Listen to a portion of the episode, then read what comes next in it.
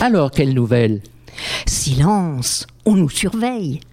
Application Stop Covid, vidéosurveillance, cybersurveillance, reconnaissance faciale, drone, tracking et tracing.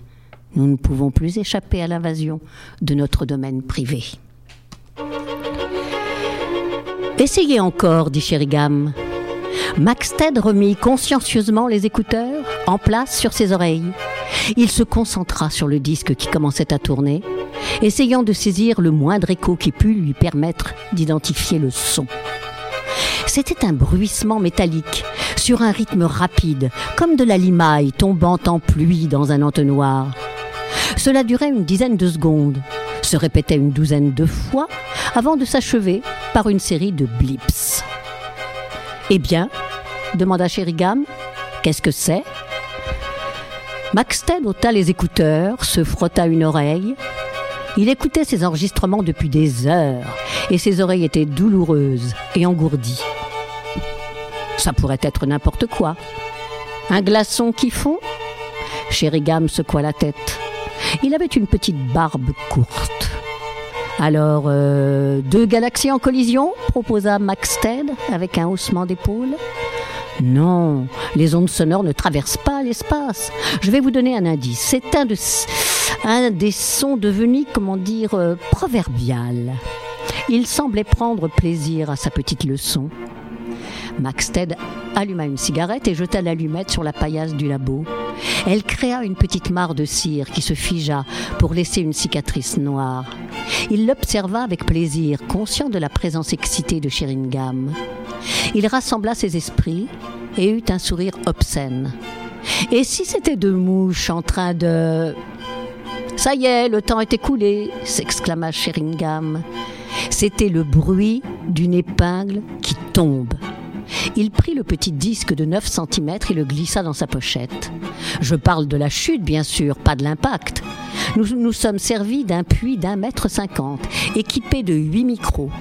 Je pensais que vous auriez trouvé. Il tendit la main vers le dernier enregistrement, un disque normal de 30 cm, mais Maxette se leva avant qu'il l'ait posé sur la platine. À travers les portes-fenêtres, il découvrait le patio, la table, les verres et la carafe qui brillaient dans l'ombre. Brusquement, les jeux infantiles de Sheringham l'irritaient. Il s'en voulait de les avoir supportés aussi longtemps. Allons prendre un peu l'air, proposa-t-il d'un ton sec en contournant un des amplificateurs. J'ai l'impression que mes oreilles sont des gongs. Comme vous voudrez, dit Sheringham. Il posa consciencieusement le disque sur la platine et éteignit. Mais je voudrais vous faire entendre celui-là un peu plus tard. Ils sortirent dans l'air doux du soir. Sheringham alluma les lanternes japonaises et ils se laissèrent aller dans les fauteuils d'osier. Sheringham s'empara de la carafe et dit J'espère que cela ne vous a pas trop ennuyé. La micro-acoustique est un passe-temps absolument passionnant, mais je crains que ce ne soit devenu une obsession en ce qui me concerne. Max Ted eut un grognement évasif. Oh, il y a quelques enregistrements intéressants, dit-il. Ils ont une espèce de qualité bizarre, comme des macro-photos de têtes de papillon ou de lames de rasoir. Pourtant, je ne suis pas d'accord avec ce que vous prétendez. Je ne pense pas que la microacoustique puisse devenir un outil scientifique. Ce n'est qu'un jouet de laboratoire sophistiqué. Sheringham secoua la tête. Il est évident que vous vous trompez complètement. Vous vous souvenez de cette série de divisions cellulaires que je vous ai passée en premier? Amplifiée cent mille fois, une division de cellules animales, c'est comme un bruit de tôle d'acier et de longeron. Ce n'est pas ce que vous avez dit, un accident de voiture au ralenti. Par opposition, une division de cellules végétales est un poème électronique, tout en bouillonnement et en harmonique douce. Et cela illustre parfaitement la manière dont la microacoustique peut aider à distinguer le royaume animal du végétal. Ça me semble plutôt un moyen plutôt détourné, dit Maxted, en se servant d'eau de Cels. À ce point-là, vous pourriez aussi bien calculer la vitesse de votre voiture par rapport au mouvement apparent des étoiles. D'accord, c'est possible, mais il peut être plus facile de consulter votre indicateur de vitesse. Sheringham euh, hocha la tête en l'observant avec acuité. Il semblait avoir perdu tout intérêt pour cette conversation et les deux hommes demeurèrent silencieux, avec leurs verres en main. Bizarrement, L'hostilité qu'il éprouvait l'un envers l'autre, après avoir couvé tant d'années, était à présent plus perceptible. Le contraste de leur physique, de leur manière, était plus accusé. Maxted était un personnage aussi grand que corpulent, avec un visage agréable, rude. Renversé presque à l'horizontale dans son fauteuil, il songeait à Suzanne Sheringham. Elle était à la soirée de Turnbull, et il aurait préféré se trouver avec elle plutôt qu'avec son ridicule petit époux, si ça n'avait été pour des raisons de prudence élémentaire.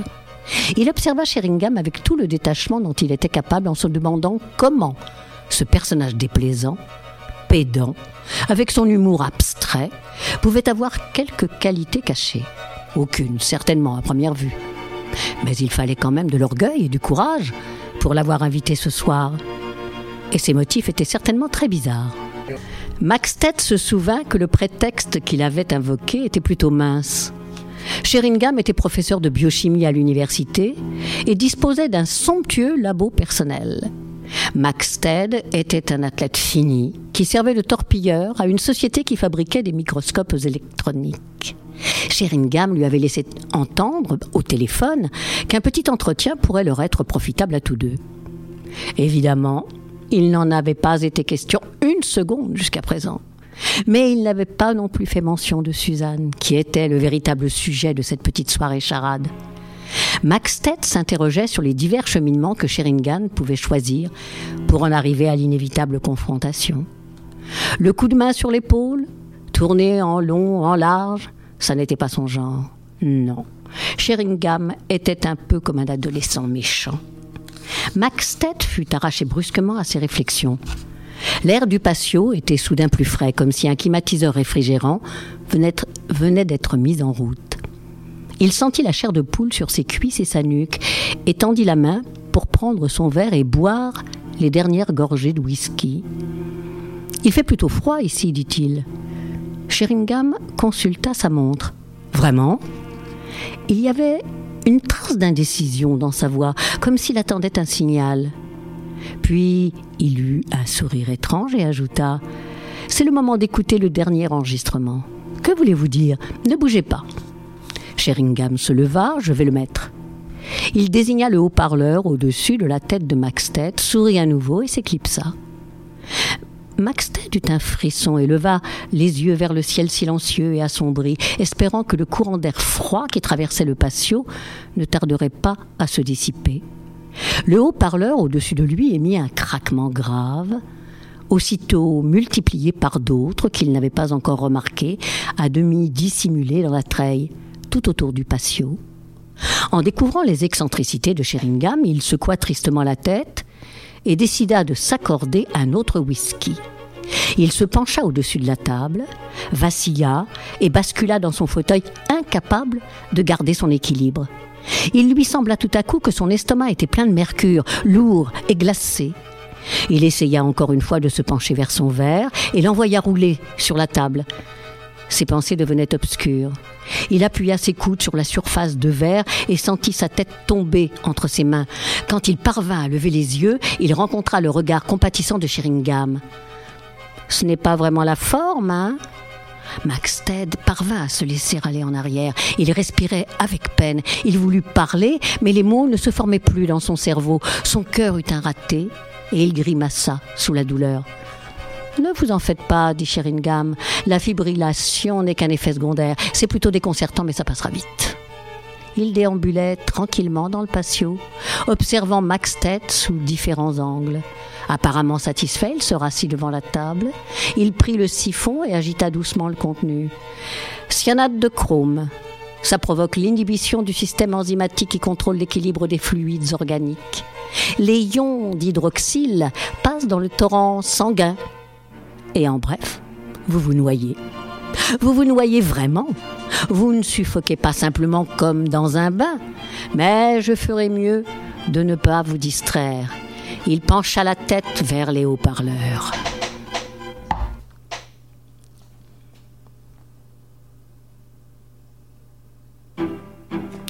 Un son spongieux et curieusement étouffé envahissait le patio, comme la rumeur de vagues élastiques dans un océan de caoutchouc. Le rythme était lourd et irrégulier, dominé par le halètement profond et pesant d'un soufflet gigantesque. Le son avait tout d'abord été à peine audible, mais il envahissait à présent le patio au point de dominer le bruit des quelques voitures qui passaient sur l'autoroute. Fantastique, n'est-ce pas demanda Sheringham.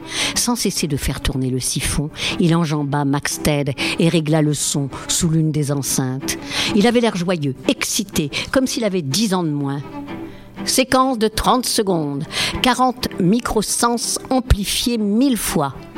D'accord, j'ai un peu arrangé l'enregistrement, mais c'est quand même impressionnant à, à, voir à quel point un son aussi beau peut devenir répugnant. Vous ne devinerez jamais ce que c'est. Maxted eut un mouvement engourdi. Le lac de Mercure, au creux de son ventre, était aussi profond et froid qu'une fosse océanique. Ses bras et ses jambes étaient devenus énormes, pareils aux membres boursouflés d'un géant noyé. Il discernait à peine Sheringham qui s'agitait devant lui et n'entendait que le lent grondement de la mer dans le lointain. Il lui semblait à présent plus proche et il distinguait un rythme morne, insistant, celui des vagues qui se gonflaient avant d'éclater comme des bulles dans un lac de lave. Max Tull, je dois vous avouer qu'il m'a bien fallu un an pour réussir cet enregistrement, dit Sheringham. Il se pencha sur Maxted en brandissant le siphon. Une année, vous vous rendez compte? Est-ce que vous savez à quel point ça peut être atroce? Il s'interrompit un instant, égaré dans ses souvenirs. Samedi dernier, peu après minuit, Suzanne et vous, vous étiez dans ce fauteuil. Vous savez, Maxted, il y a des micro-canons un peu partout ici, pas plus grands que des stylos, avec une portée de plus de 20 cm. Rien que dans l'appui-tête, il y en a quatre. Il ajouta Le vent, c'est votre propre respiration. Elle était plutôt lourde sur l'instant, si je me souviens bien. Et ce sont vos pulsations à tous deux qui produisent cet effet de tonnerre. Maxted dérivait, porté par le ressac du son. Un peu plus tard, il vit le visage de Sheringham devant lui. Sa barbe s'agitait, ses lèvres s'ouvraient frénétiquement. Maxted, vous n'avez plus droit qu'à deux propositions. Pour l'amour de Dieu, concentrez-vous. Il criait, presque furieux, mais sa voix se perdait presque dans le grondement de la mer. Allons, Maxted, mon vieux, qu'est-ce que c'est? gronda-t-il. Il bondit vers l'un des haut-parleurs et augmenta le volume. Le son résonna dans le patio et parut revenir en écho dans la nuit. Maxted avait presque disparu. Son identité, qui s'effaçait rapidement, n'était plus qu'un îlot dénudé, attaqué par les vagues. Sheringham s'agenouilla auprès de lui et lui cria dans l'oreille Maxted, est-ce que vous entendez la mer? Vous savez dans quoi vous vous noyez? Les vagues se succédaient, gigantesques et molles, l'enveloppant à chaque fois un peu plus. Dans un baiser hurla Sheringham. Un baiser L'îlot glissa et disparut entre les hauts fonds de la mer.